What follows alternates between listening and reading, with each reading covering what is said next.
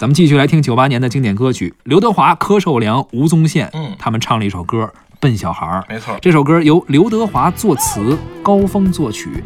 高峰就是咱们前几年说大中国的那个演唱者和词曲作者是是，高峰。不是踢球的。先听一下这首《笨小孩》吧。好的，好的，这首歌曲风也挺有特点的。是哦，宁静的小城外有一个笨小孩，出生在六零年代。十来城市，不怕那太阳晒，努力在七年年代。发现呐、城市里朋友们不用去灌溉，花自然会开。哦，转眼间那么快，这一个笨小孩又到了八零年代。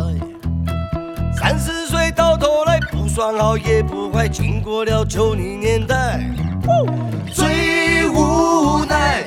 自己总是会慢人家一拍，没有钱在那口袋。哎呦，望着胸口拍一拍呀，勇敢站起来，不用心情太坏。哎呦，向着天空拜一拜呀，别想不开。老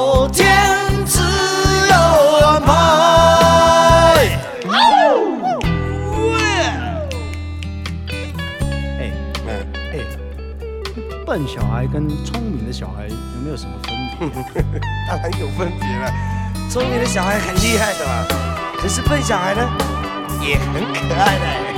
你说的，我不敢讲笨小孩。哦，哎，急死我了？再来啦！哦，他们说城市里男不坏女不爱，怎么想也不明白。爱会爱得很精彩，结果我没有你好。笨小孩依然是坚强的像石头一块，只是晚上寂寞难耐。